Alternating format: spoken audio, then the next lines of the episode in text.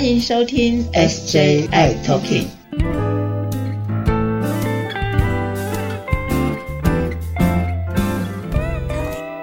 Hello，大家好，欢迎收听今天的 SJI Talking，我是 Jeffrey，我是师姐。嗯，我们今天有个大来宾是吗？是，今天我们的 SJ 大来宾还是我们的司钟玉，中玉，小鲜肉中玉。Hello，大家好，我是呃亚东医院的 HIV 各管师，我叫钟玉。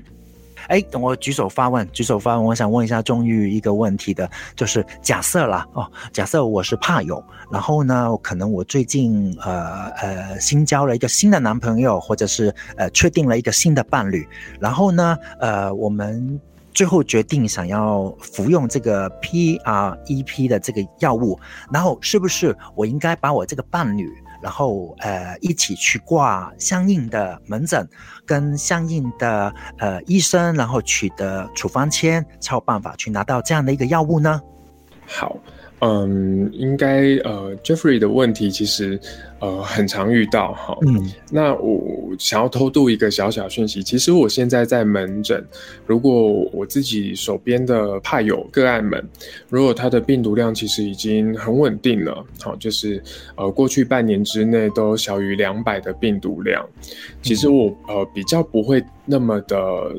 呃，第一时间就会推荐说，哎，可以考虑吃 Prep 以后，OK，对，因为现在已经很提倡 U 等于 U 的概念。那当然，要不要吃 Prep，当然是两个人就是怕有跟他的伴侣一起讨论出来的结果。是，那当然想吃也是没有问题的。那这个时候当然就是最好是回到原本呃怕有就诊的医疗院所。是，那甚至是可以先跟自己的各管师或者是医师的门诊，呃，咨询，那安排一些呃身体的检查。那因为在吃 Prep 之前，我们要先做呃一系列的评估，包含说，呃风险的评估，是过去有没有发生过风险的行为，现在有没有在空窗期内，有没有可能被感染了，但是目前还验不出来的情况。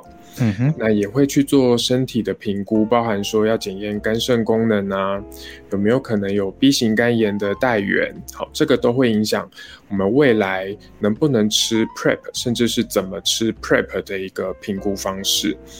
那这个都会是需要经过医师跟各管师的评估跟卫教，嗯，后续才有办法取得 Prep 的药物。对，那也是透过这个过程，我们可以跟怕友的伴侣，甚至是跟怕友一起来讨论看看，除了吃 prep 之外，还有没有什么其他可以预防的方式，甚至是说也一起来了解彼此的身体状况。这个是我在呃门诊比较常会做的事情。好，然后想要进一步问下一个问题的是，刚刚有提到就是怕友。加上他的伴侣嘛，对不对？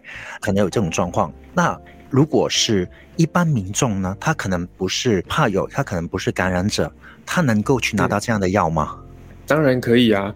今天只要呃，应该是说，Prep 的受众其实可以非常非常的广。今天只要你没有感染到 HIV，而且你有铺露到 HIV 的风险，那就可以考虑来吃 Prep。那什么叫做呃可能会步入到风险？例如我可能会有不戴保险套的性行为，或者是说我可能过去半年之内大概一到两次的性病的发生，这个都是比较高风险的情况。那这边都是举例啦，因为适合使用 PrEP 的人实在是太多了。我觉得很简单的说法就是，只要你没有感染 HIV，而且也也有可能会有感染风险的行为发生，那都可以考虑来感染科的门诊做评估以及开药。的确是，那那其实是要看风险的高低了哈。那并不是说某一种人，嘿，而是要看有没有这样子的危险风险的行为发生，才是最最重要的一个指标。不过哦，我记得在 Preb 的这个药物当中，这个除发达呢，它其实也是同时治疗 B 肝的药物。所以其实，在做这个 Prep 的评估的时候，我们就会评估说，哎，这位朋友他如果他想要开始吃 Prep 的话，他有没有 B 型肝炎？那万一遇到说他本身也有 B 型肝炎，那也从来没有去做治疗的话，其实我们就不建议这个朋友吃两颗一颗二一一这样子，反而是我们建议他同时在吃 Prep 的时候，同时治疗 B 肝这件事，反而对他来讲是一石两鸟哎。嗯，没有错。那因为现在呃，台湾的 B 型肝炎治疗的计划，并不是你只要有 B 型肝炎。就一定可以拿到健保的药物去治疗鼻肝，治疗鼻肝之后也不会像怕友们吃 H 的药物一样，就是会一直有健保的给付。嗯，所以如果今天有 B 型肝炎带源的朋友来吃 Prep，当然就是必须要天天吃嘛。那同时间也可以好好的把整个呃 B 型肝炎的病毒控制住，其实对未来而言也会比较理想，减少肝硬化甚至是肝肿瘤的发生。对啊，所以如果是有 B 型肝炎的朋友的话，呃，你来吃 Prep，其实对你来讲反而是有的双重的效果，而且对于 B 肝的这个愈后保护的部分的话，其实是发挥最大的功效，反而是还蛮适合来吃 Prep 的。那终于，我想问问你啊，你其实每年都有好多的朋友都来找你说，呃，这是我的新伴侣，我们讨论之后也想要吃 Prep。那你有没有最常看到的状况，或是让你最头大的状况是什么样？嗯哼，伴侣当然我们都是常讲的，就是我们都是一对一的关系。是，那过去这几年在服务 Prep 的民众的时候，只要遇到是相异伴侣，就是呃怕友以及他的伴侣，或者是说两个人一起来吃 Prep 的这样子的伴侣，我最担心的是说，哎，在追踪的过程当中，其中一方感染到一个新的性病，好，那另外一方并没有。那这个时候就会需要呃花一些时间坐下来，好好的跟双方聊聊。好，当然这种情况会需要先跟感染到性病的这一方先讨论看看他感染到的风险是什么。那你的另一半知道吗？我们要不要坐下来好好聊聊？甚至是说你的伴侣也会需要先考虑做额外的呃检查，甚至是额外的治疗。治疗，嗯，对。这个是大概这几年我比较会需要花心力在处理这样子的问题上面。对呀，所以终于你有没有觉得 Prep 这件事情，其实开药啊、吃药啊、做检查，其实是最简单的事情。对，其实 Prep 的追踪，我觉得相对蛮简单的哦。很大部分的人，只要你呃确定他吃药没有问题，那我们就是回门诊跟他聊聊，开个药。做个追踪，也确定检查没问题就好了。但是后续有很多一些呃伴侣的议题，甚至是说呃有一些娱乐性用药的问题，那进一步可能也会有潜在他其实有药，但是却没有吃 Prep 的情况，这个都是偶尔会发生的。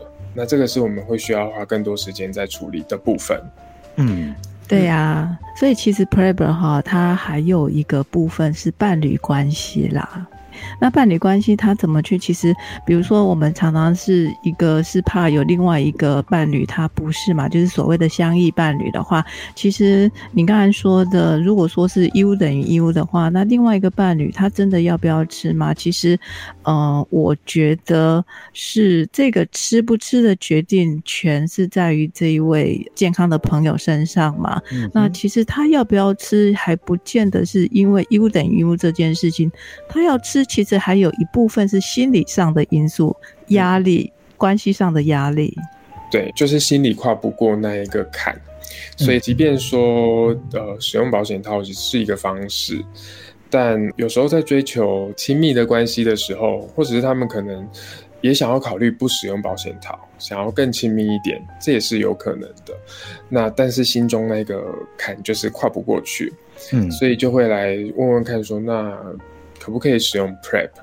那我们有一个来吃 Prep 的伴侣，阴性伴侣的部分，他当初就是因为压力很大，他觉得吃 Prep 可以让他考虑不戴保险套。那当然，我们的官方说法啦，会啊，还是希望说你在使用 Prep 之外，还是要做好安全的措施，例如使用保险套。是。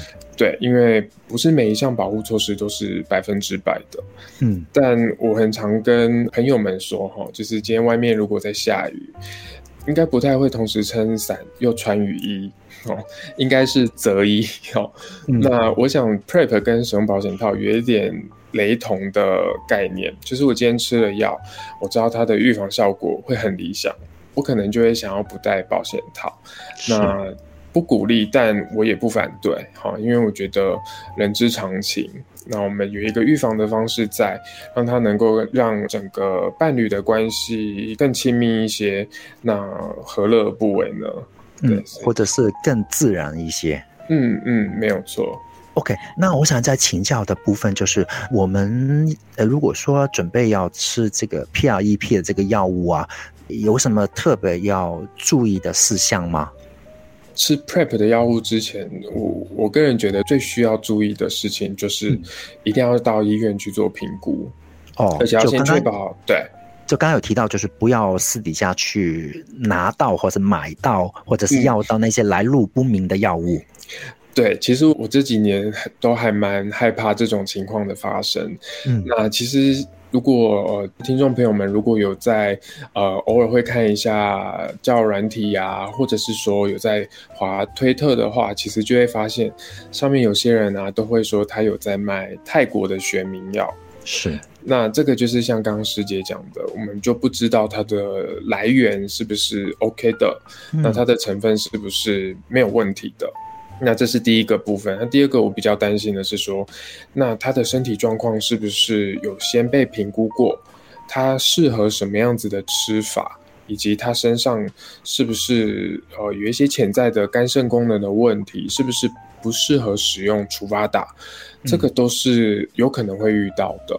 那虽然说大家都年轻，或者是说大家都身强体健，好，但很多抽血出来的结果，它是。我们无法感受到的，所以不是那么一回事啊。对，所以呃，我就会很害怕，不是那么清楚自己的身体状况之下就去吃 Prep，后续带来的影响，可能是我们当初没有料到的。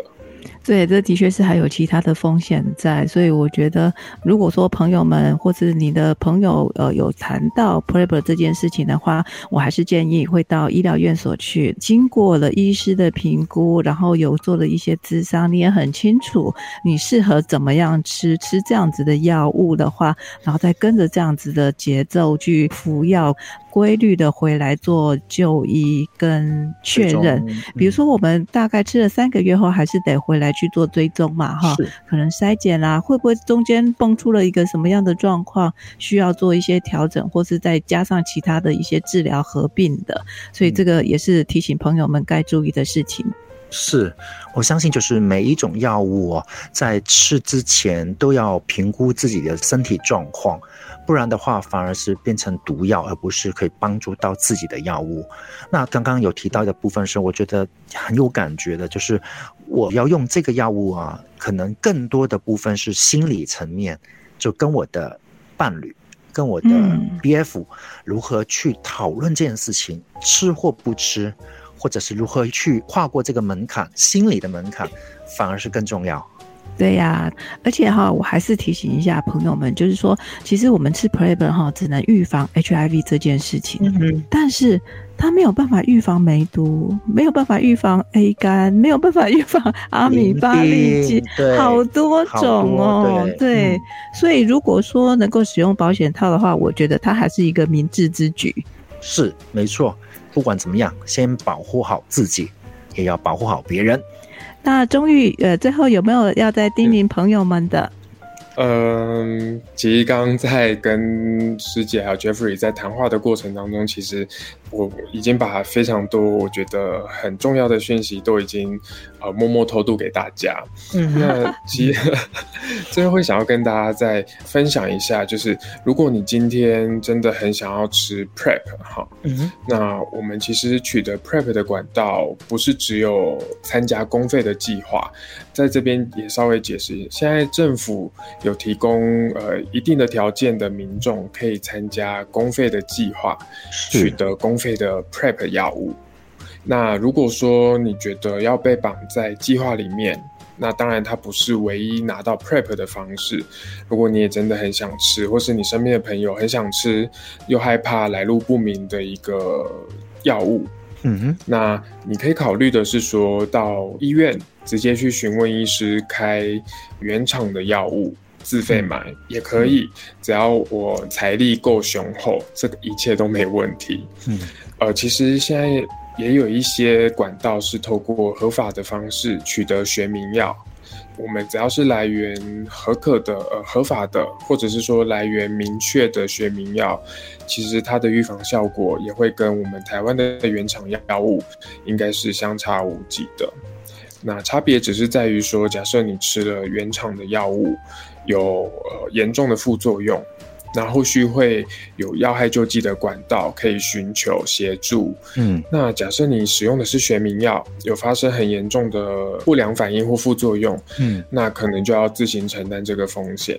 那这个都是大家可以去权衡一下自己的需求，评估一下这个轻重。那我想大家最在乎的还是 HIV 的预防。那其他的部分，我们医疗端我们可以做的是，在有限的资源，甚至是说我们可以帮忙的部分，尽量去协助追踪大家的身体状况。所以有需要就欢迎来医院找我们，我们都非常欢迎大家。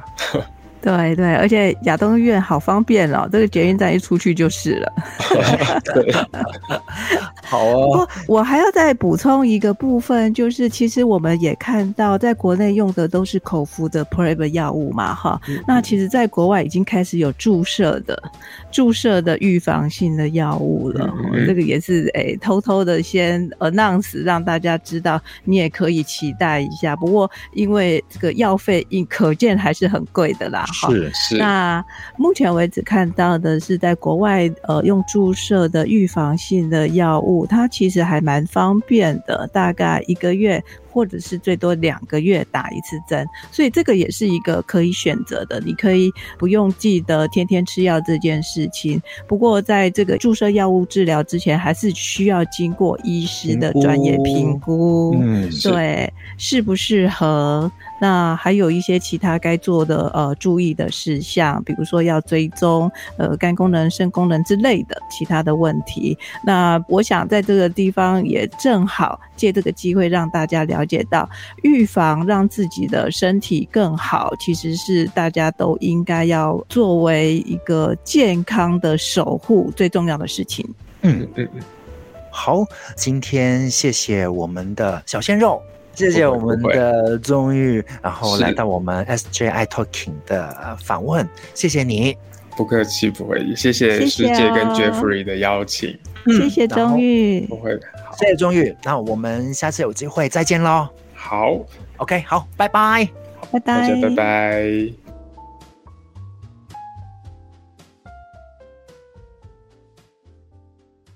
谢谢大家收听今天的节目。如果喜欢我们的节目，请在收听的平台上订阅、关注、追踪、分享，还有开启小铃铛。如果你有任何的疑问或建议，你可以在 FB 粉专和 IG 上搜寻 SJI Talking 留言给我们哦。也欢迎你写信给我们，我们的信箱是 SJI Talking at gmail.com。我是世杰，我是 Jeffrey，我们下集再会喽。